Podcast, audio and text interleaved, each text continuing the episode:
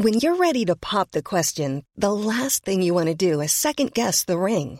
At Bluenile.com, you can design a one of a kind ring with the ease and convenience of shopping online. Choose your diamond and setting. When you find the one, you'll get it delivered right to your door. Go to Bluenile.com and use promo code LISTEN to get $50 off your purchase of $500 or more. That's code LISTEN at Bluenile.com for $50 off your purchase.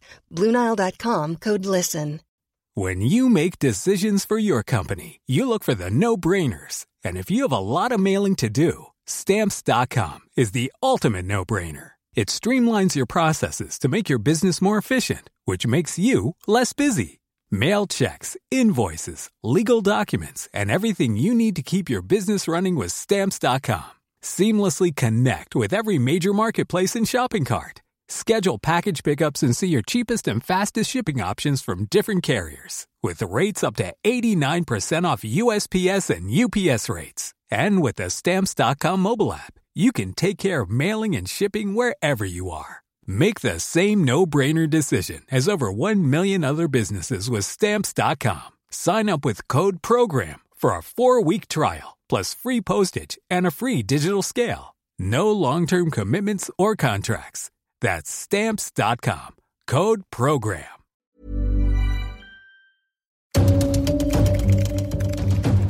Elecciones 2021. Un podcast de El Universal. Te explicamos todo lo que debes saber acerca de la más grande elección de México. Conducido por Ana Paula Ordórica.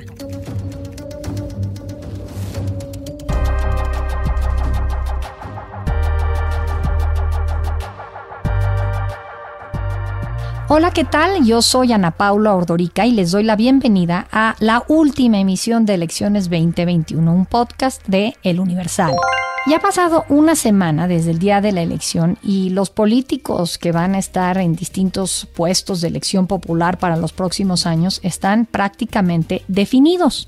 La Cámara de Diputados se ha renovado y en cierto modo los cambios en su conformación obligarán a las bancadas a negociar, esto para poder discutir y aprobar los proyectos o propuestas legislativas que surjan en este periodo.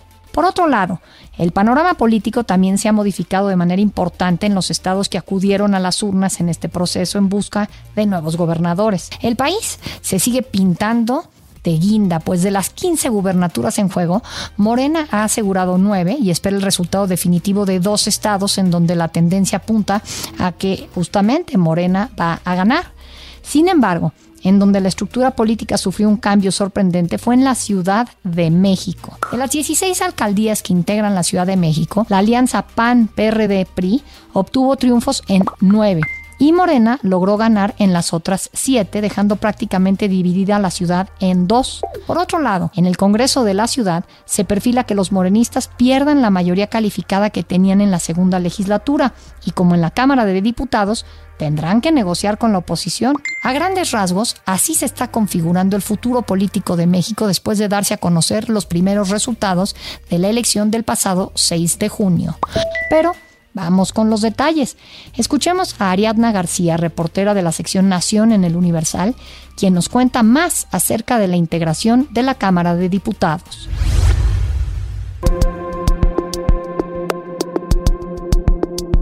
Adelante, Ariadna.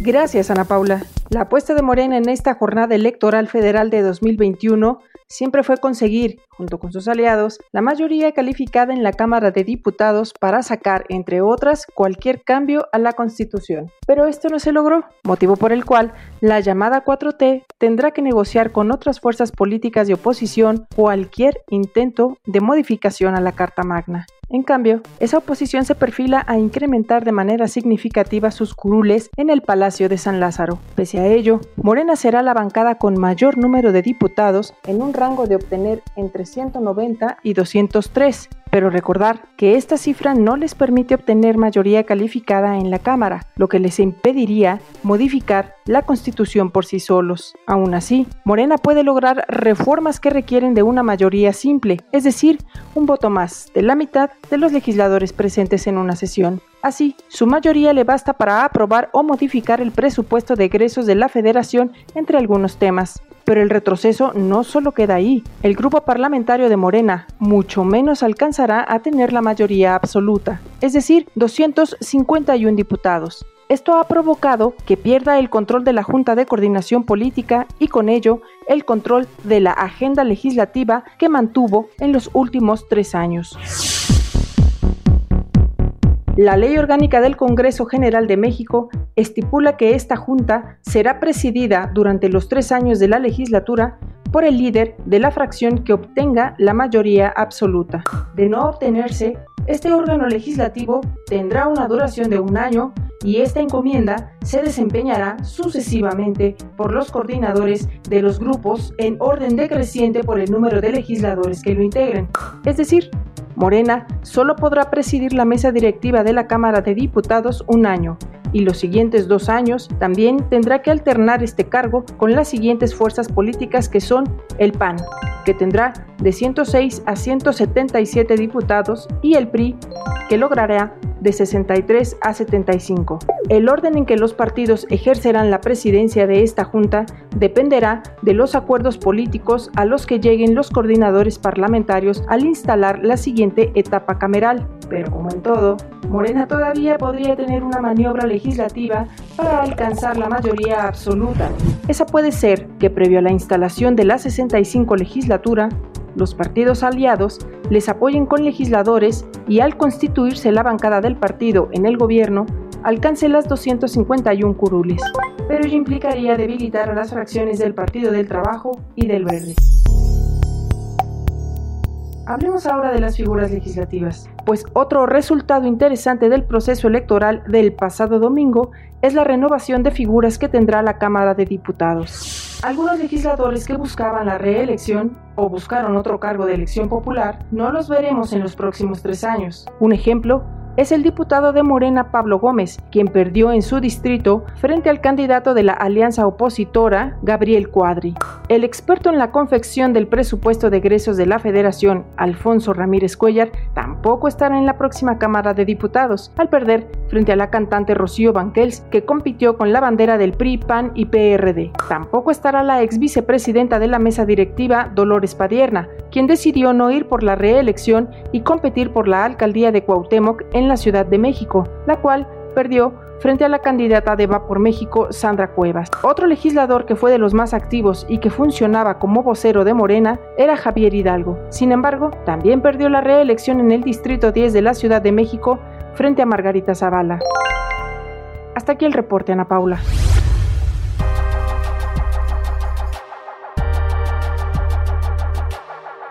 Muchísimas gracias, Ariadna, por este reporte. Y ahora vamos con Alicia Pereda. Ella es coeditora de Estados, quien nos habla sobre los resultados de la jornada electoral en los distintos estados que renovaron gubernaturas.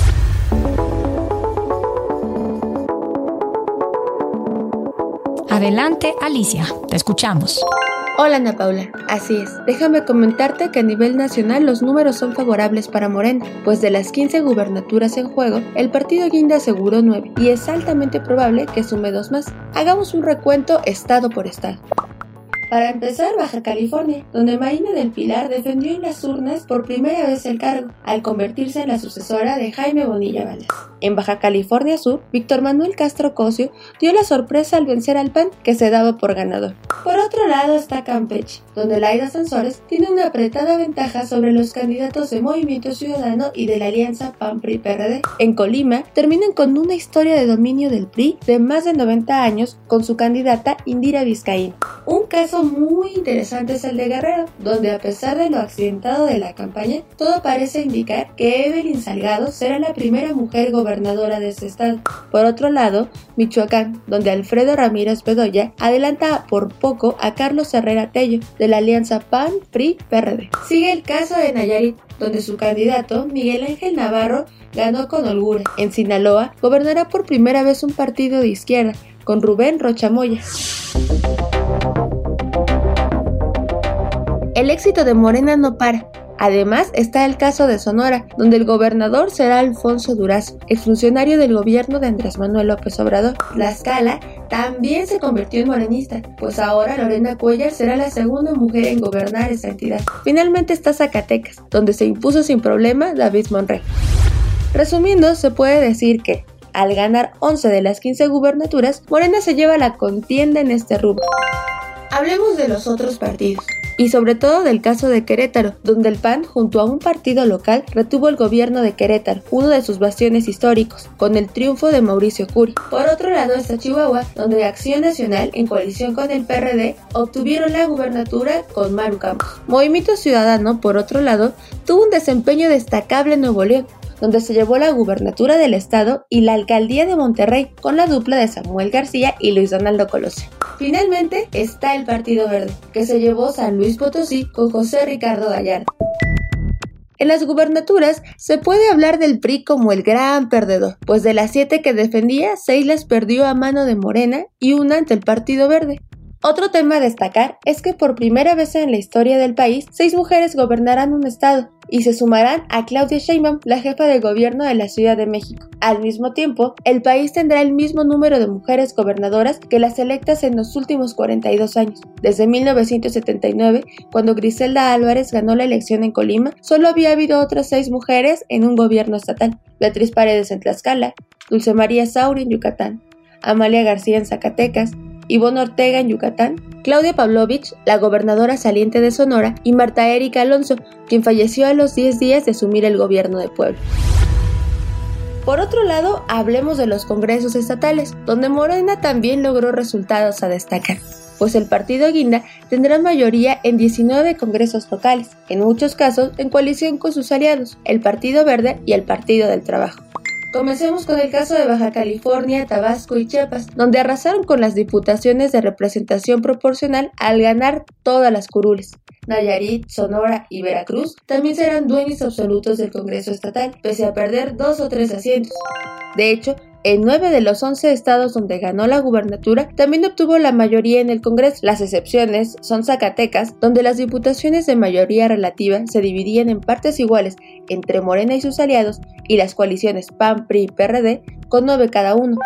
Aquí, las diputaciones plurinominales podrían cambiar el escenario. En Michoacán también se registró algo parecido, pues el Congreso fue para la alianza PAN-PRI-PRD, que sumaba 15 curules de 24. Así, en resumen, en estas elecciones Morena concretó su extensión por todo el país. Hasta aquí mi reporte, Ana Paula. Yo soy Alicia Pereda, coeditora de la sección Estados en El Universal. Muchísimas gracias, Alicia. Vamos a escuchar ahora a Joana Robles. Ella es coeditora de la sección Metrópoli en El Universal, quien tiene más detalles al respecto. Joana, adelante. El resultado de la jornada electoral del 6 de junio modificó la geografía política de la Ciudad de México, donde a diferencia del resto del país, Morena recibió un duro revés. De las 16 alcaldías que estuvieron en juego, la alianza PAM, PRD PRI obtuvo triunfos en 9, mientras que Morena mantuvo 7 de las 11 que ganó en el 2018. En la conformación del Congreso, la situación fue la misma para el partido en el poder, donde solo ganaron 18 de 31 distritos electorales que tenían. En la próxima legislatura habrá una correlación de fuerzas, pues todo apunta a que los morenistas no tendrán la mayoría calificada que tenían, mientras que la alianza opositora tuvo un crecimiento exponencial. De esta forma, Morena se quedaría con 34 diputados, incluidos los dos de su aliado el Partido Verde y la alianza con 31. Pero vayamos al análisis de lo que pasó en la capital. Primero, se rebasó la expectativa de votación que contemplaba el Instituto Electoral de la Ciudad de México que preveía una participación ciudadana del 41%, que esto ocurre en una elección intermedia. Sin embargo, en este 2021 se alcanzó el 52%. Incluso en alcaldías como Benito Juárez o Coajimalpa superaron el 60%. Al interior de Morena se hacen varios análisis para tratar de encontrar una respuesta a lo sucedido. Aseguran que fue una combinación de factores, como malos candidatos, una pobre campaña, malos gobiernos, en las alcaldías y que pagaron los negativos del presidente Andrés Manuel López Obrador. Otros, como el alcalde virtual en Xochimilco, José Carlos Acosta, asumen los errores y dicen que se confiaron. La ciudad efectivamente, la izquierda, puedo decir, se, nos confiamos en los territorios, nos quedamos cortos de vislumbrar la embestida que nos venía y ellos se centraron en la ciudad porque sabían que en los estados era imposible ya detener el avance de Morena. Pero también hay quienes acusan que enfrentaron a la delincuencia organizada, como la candidata de Morena a la alcaldía en Cuauhtémoc, Dolores Padierna, de quien no se tenía pensado que perdiera. digo que en la candidata de la derecha hay que separar dos partes, los votos genuinos que ella obtuvo y los votos de la mafia, los votos comprados por parte de las lacras que todavía viven aquí en, sobre todo fue en el distrito 8, donde estaban estas dos candidatas, la secretaria de Gutiérrez de la Torre y la hermana de Diana Sánchez Barrios. En este mismo tenor se ha expresado la jefa de gobierno Claudia Sheinbaum, quien incluso un día después de las elecciones advirtió que no permitirá que regrese la corrupción a la ciudad con los candidatos ganadores de la oposición. En contraparte, la alianza festeja el triunfo histórico en la capital del país, donde nunca había ganado en nueve alcaldías y pone contra las cuerdas a Morena en el Congreso, pues lo obliga a sentarse a negociar. Andrés Ataide, líder del PAN en la Ciudad de México, afirmó que han dado un paso importante en la nueva conformación política y que bien en nuevos tiempos para los capitalinos. Le hemos arrebatado a Morena la Ciudad de México. Justo la ciudad, justo la ciudad que los vio nacer. Justo la ciudad que los vio nacer. Esta, por una parte, es una señal contundente de su fracaso. De su fracaso como gobierno, de su fracaso también legislativo aquí en la ciudad. Dejemos la división, todas y todos, todas y todos somos México, todas y todos formamos parte de la Ciudad de México. Y queremos decirles que con esta alineación, con esta nueva formación política en la ciudad, la oposición va a ir por la jefatura de gobierno en el 2024. De los alcaldes que buscaban la reelección lo lograron Adrián Rubalcaba en Coajimalpa, Santiago Tabuada en Benito Juárez, Armando Quintero en Iztacalco, Clara Brugada en Iztapalapa, Francisco Chiguil en Gustavo Amadero y José Carlos Acosta en Xochimilco. En el Congreso de la Ciudad de México, el panorama también cambia. Morena y sus aliados tienen 44 de los 66 legisladores, pero tras el 6 de junio se prevé que se quede con 32 diputados, entre los 18 que ganaron por mayoría relativa y los llamados plurinominales. Mientras que el bloque opositor del PAN, PRD y PRI tendrán 31 legisladores locales, con lo cual ninguno logra la mayoría absoluta. El doctor en Ciencias Políticas y profesor de la Escuela de Ciencias Sociales y Gobierno del Tecnológico de Monterrey, Gustavo Montiel, explica el mensaje del electorado de la capital. Y el mensaje es, eh, además de lo que ocurre en la Ciudad de México, en el Estado de México, el mensaje es, eh, pues hay que eh, establecer límites a el control del poder político. Y ese límite se da precisamente desde el mismo bastión que eh, eh, se originó en 1997 eh, con el triunfo en ese entonces del PRD y ahora se da pues de alguna manera con la derrota de Morena en pues delegaciones clave, alcaldías, perdón, clave, que son fundamentales, no únicamente en el contexto de la actividad económica de la ciudad, sino también de la relevancia política que estas alcaldías tienen. Sostiene que Morena perdió la hegemonía porque ahora los partidos políticos sí le disputaron territorios que antes solo era entre grupos internos. Además, que no supo entender a un electorado joven y crítico que antes había dado su apoyo antes al PRD y hoy a Morena, y evidentemente hay un voto de castigo. ¿Y sobre el futuro de la alianza? La expectativa con respecto a la alianza que se tiene entre el PRAM y PRD pues es una expectativa de corto plazo porque la alianza también es una, alianza de corto plazo. Si bien las condiciones pueden llevarles a aliarse nuevamente, pues al final de cuentas eh, a pesar de que tengan un, eh, pacto legislativo, eh, como hemos visto con anteriores bloques opositores, pues normalmente tienden a desconfigurarse porque sus demandas comienzan a ser absorbidas o atendidas por los grupos dominantes. Entonces, al final de cuentas, tendrían, tienen que involucrarse en espacios de negociación en donde pues tienen que romper los aspectos de la alianza.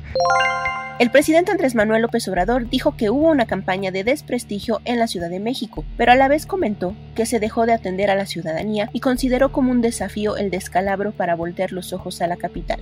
Yo creo que este, son varios factores y hay que aceptarlos como son.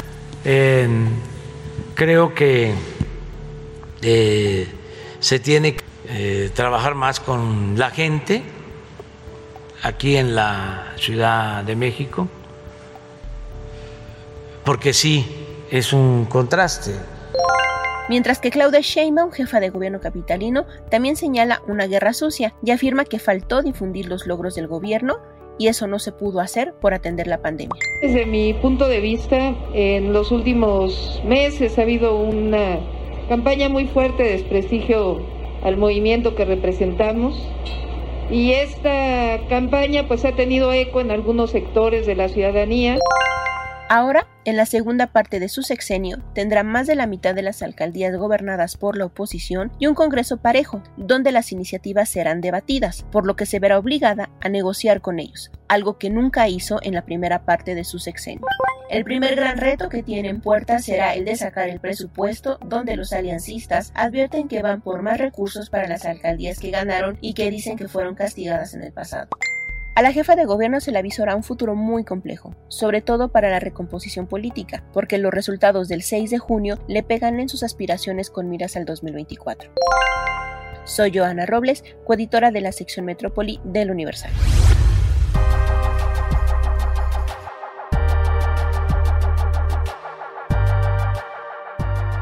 Muchísimas gracias, Joana. Así llegamos al final de esta emisión de Elecciones 2021 en El Universal. No olviden suscribirse a los podcasts de El Universal y escucharnos en nuestro sitio www.eluniversal.com.mx diagonal podcast o en cualquiera de las plataformas de streaming. También puedes registrarte al newsletter y mantenerte informado en todas nuestras plataformas impresa y digital.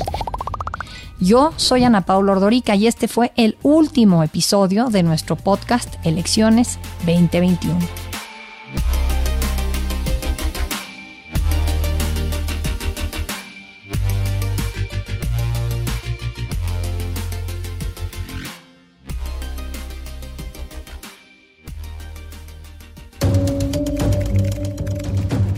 Elecciones 2021, un podcast de El Universal.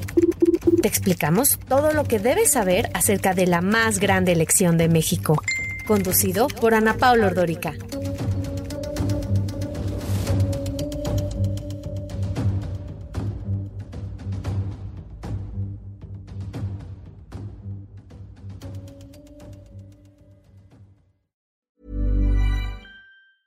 Cool fact a crocodile can't stick out its tongue. Also, you can get health insurance for a month or just under a year in some states. United Healthcare short term insurance plans, underwritten by Golden Rule Insurance Company, offer flexible, budget friendly coverage for you. Learn more at uh1.com. Hey, it's Danny Pellegrino from Everything Iconic. Ready to upgrade your style game without blowing your budget? Check out Quince. They've got all the good stuff shirts and polos, activewear, and fine leather goods all at 50 to 80% less than other high-end brands. And the best part? They're all about safe, ethical, and responsible manufacturing. Get that luxury vibe without the luxury price tag. Hit up quince.com slash upgrade for free shipping and 365 day returns on your next order. That's quince.com slash upgrade.